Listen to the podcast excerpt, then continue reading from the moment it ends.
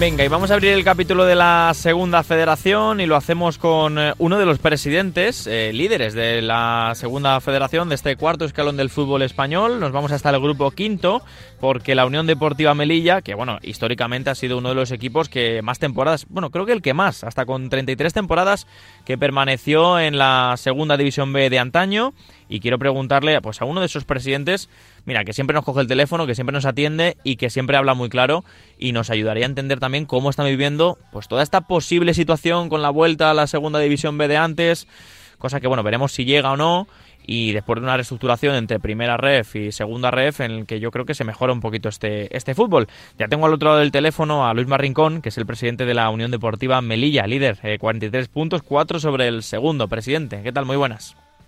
Hola, buenas tardes. Bueno, de momento la temporada bien, ¿no? Sin queja por ahora, imagino.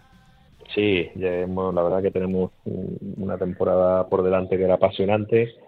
Eh, habíamos preparado, creo que muy bien el equipo. Eh, tengo que, darle las gracias a Miguel Rivera, al míster, que, tenía muy claro las premisas que le marcamos las directivas. Hizo un trabajo muy intenso de visita, incluso a muchos de los jugadores explicándoles qué era nuestro proyecto, qué significaba venir a Melilla, lo que significa Melilla en la segunda vez en el fútbol actual y, la verdad es que ha hecho una gran plantilla, la están dirigiendo muy bien él con su cuerpo técnico y estoy muy satisfecho de cómo se está desarrollando la temporada hasta ahora. O sea, tú más o menos, aunque se haya preparado y el objetivo era ascender, ¿te esperabas este rendimiento?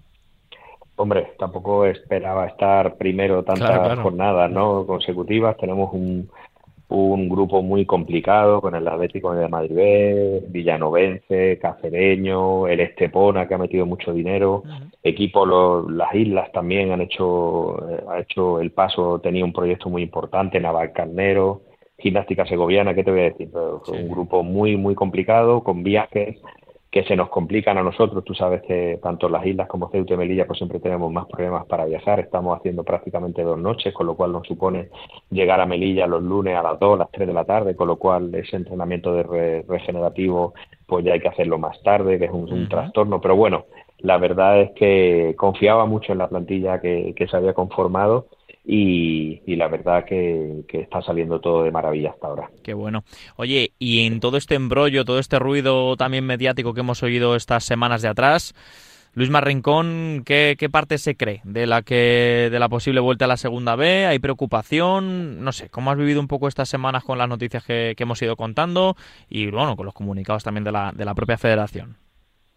Bueno, en un primer momento con un poco de inquietud, después ya analizando los escritos de los clubes, las contestaciones de la federación y un poco más tranquilo. Yo creo mm. que, la competición no se puede cambiar. En caso de querer hacer cualquier cambio normativo se debería hacer en verano y de cara a la, temporada próxima. Yo creo que la segunda, la primera red y la segunda red te profesionaliza un poco más si cabe el, el fútbol eh, sí que creo que hay una burbuja ahora mismo eh, y ese es el gran problema que hay, porque de hecho yo estoy en la comisión de, la segunda red y casi que la federación pues un día nos decía que, que, era inviable las nóminas que estaban pagando de los futbolistas y demás y yo estoy completamente de acuerdo con ello. Sí que es cierto que creo que se tienen que, que regir todos los participantes de, estas categorías con unos límites, bueno, no más que unos límites salariales, sino con unas garantías de que los proyectos se van a poder llevar a buen término. Y, yo he hablado con algunos compañeros y, creo que una solución podría ser a nivel de salarios poner unos límites salariales, igual que se hizo en la NBA hace años y demás. Pero todos, todos los compañeros cuando hablamos decimos que si hay equipos que al final terminan pagando en B, estos límites no van a servir para nada y tienen toda la razón. Yo creo que, que, es complicado buscarle una solución, pero también te digo que creo que estar pagando 100.000 euros a futbolistas en la primera Uy, O más, ¿eh? O más, sí, sí. Pero que es que hay muchos futbolistas de 100.000 mm. euros, a mí me parece por eso, que está completa está completamente fuera de mercado porque la categoría no genera esos ingresos, que es lo más importante y en lo que tenemos que, que, ver los, dirigentes, ¿no?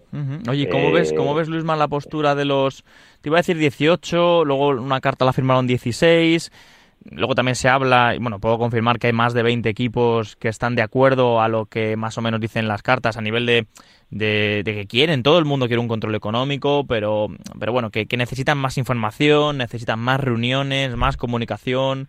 Eh, ¿qué, ¿Qué te parece la postura de los clubes? Que haya también dos claras posturas diferenciadas.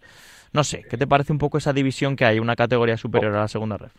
Hombre, yo creo que es importante que los equipos y los presidentes o las juntas directivas, que son las, que al final en la gran mayoría eh, pues invierten muchísimas horas, le quitan muchísimo tiempo a la familia, a sus trabajos, a sus empresas y en muchas ocasiones aportan dinero de sus propias empresas que tengan toda la información. Pero sí te digo que hay que poner un control financiero porque esto es una burbuja ahora mismo que nos va a estallar en las manos. Yo estoy convencido que esto es insoportable y, sí que es cierto que creo que tenemos que regular y normalizar de alguna manera eh, estas categorías. Es cierto que cuando ya te metes en, el fútbol profesional, los ingresos que recibes son mucho más significativos, ¿no? Pero también tienen un control financiero que es férreo y el que entra eh, puede participar y el que se sale le pegan un toque y si no puede llegar hasta expulsarlo de la competición, ¿no? Y creo que ese es uno de los éxitos que ha tenido nuestro fútbol profesional.